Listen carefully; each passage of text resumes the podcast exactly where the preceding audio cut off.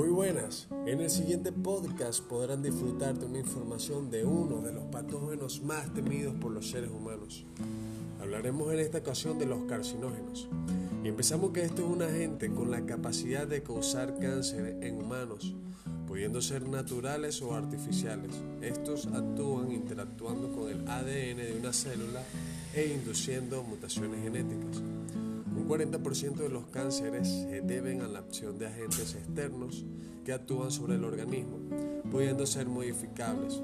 Por ejemplo, la persona puede modificar sus hábitos impidiendo que el organismo entre en contacto con estos agentes, evitando el consumo de tabaco, reduciendo la dosis de alcohol y haciendo ejercicio son algunos de estos ejemplos. A los agentes externos se le denomina factores de riesgo o agentes carcinógenos.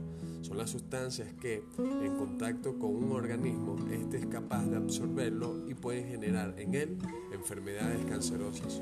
Su naturaleza es variada, habiéndose encontrado factores físicos, químicos y biológicos. La mayoría de los carcinógenos químicos están relacionados con actividades industriales, independientemente de su composición. La capacidad de una sustancia para producir cáncer va a depender de la cantidad de dosis recibida y del tiempo de exposición a la sustancia. El amianto, arsénico, benceno, cadmio, mercurio, níquel, plomo son algunos de los agentes con actividad carcinogénica más comúnmente utilizados en el ámbito laboral. Los agentes físicos destacan las radiaciones ionizantes y no ionizantes y las radiaciones que emite la propia corteza terrestre. Otra fuente es la provocada por accidentes nucleares. Diversos estudios científicos han podido determinar que el 18% de los cánceres causados por agentes biológicos son atribuibles a infecciones persistentes provocadas por virus, bacterias o parásitos y los causados por alimentos, el cual este último va a ser nuestro tema resto de los casos no se conocen con exactitud los mecanismos por los que se produce y desarrolla el cáncer. Se piensa que puede ser debido a mutaciones espontáneas de los genes, factores hereditarios o por la acción de algún factor externo que aún no se ha identificado.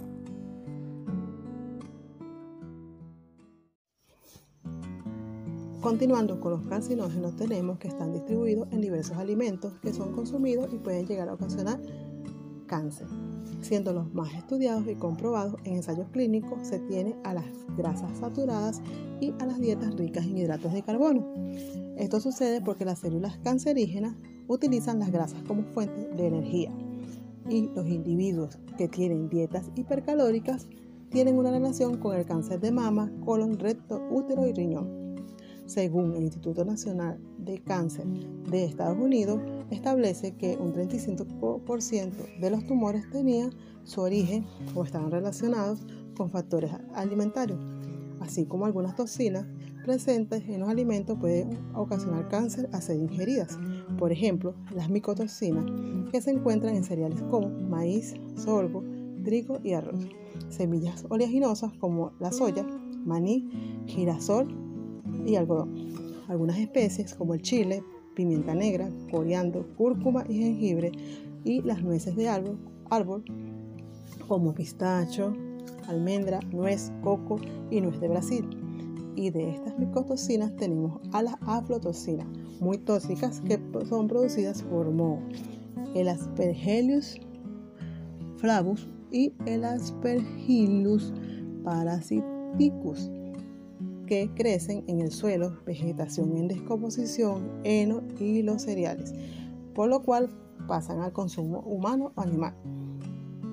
Las aflatoxinas son un grupo de compuestos químicos orgánicos no proteicos de bajo peso molecular cuyo esquelético básico es un anillo de furano unido al núcleo de la cumarina, producidos principalmente por los hongos. Aspergillus flavus, Aspergillus parasiticus y Aspergillus nonius. Grandes dosis de aflatoxina pueden producir toxicidad aguda como la aflatoxicosis, que puede ser mortal generalmente por lesiones hepáticas. También se ha demostrado que las aflatoxinas dañan el ADN por ser genotóxicas y causan cáncer en diferentes especies animales Asimismo, hay pruebas que pueden causar cáncer hepático en el ser humano. Ya que sabemos que son los agentes cancerígenos, cómo entran en nuestro cuerpo, cómo se almacenan, cómo se transportan, ahora les vamos a hablar sobre la biotransformación de estos agentes. Esto se realiza a través de una cadena de enzimas que se denomina citocromo P450, las cuales se encuentran principalmente en el hígado y riñón. Estas enzimas se encargan de metabolizar estos agentes y transformarlos en metabolitos altamente reactivos que tienen la capacidad de unirse covalentemente con centros nucleofílicos e inducir la oncogenes, pronto-oncogenes o la inactivación del anti-oncogenes, la cual es la forma en la que se desarrolla el cáncer. Estos metabolitos pasan a circulación sistémica y se ubican en células susceptibles a ser transformadas, las cuales son aquellas que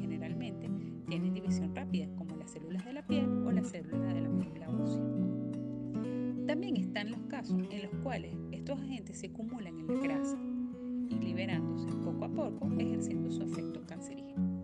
Ahora, ¿cómo se eliminan de nuestro cuerpo estos agentes? Pues suelen ser en un 90% a través de la orina y en un 10% a través de las vías biliares. Para eliminar estos agentes se le, suman grupos funcionales de hidroxilación, acetilación o se le suman moléculas de gran tamaño como los glutatos o los glucuronios y de esa forma se hacen más hidrosolubles, lo cual evita que cuando van por el torrente sanguíneo pasen las barreras lipídicas de la célula y vayan directamente hacia el filtrado del riñón. Lo mismo a través de los líquidos biliares. Y así culminamos nuestro tema.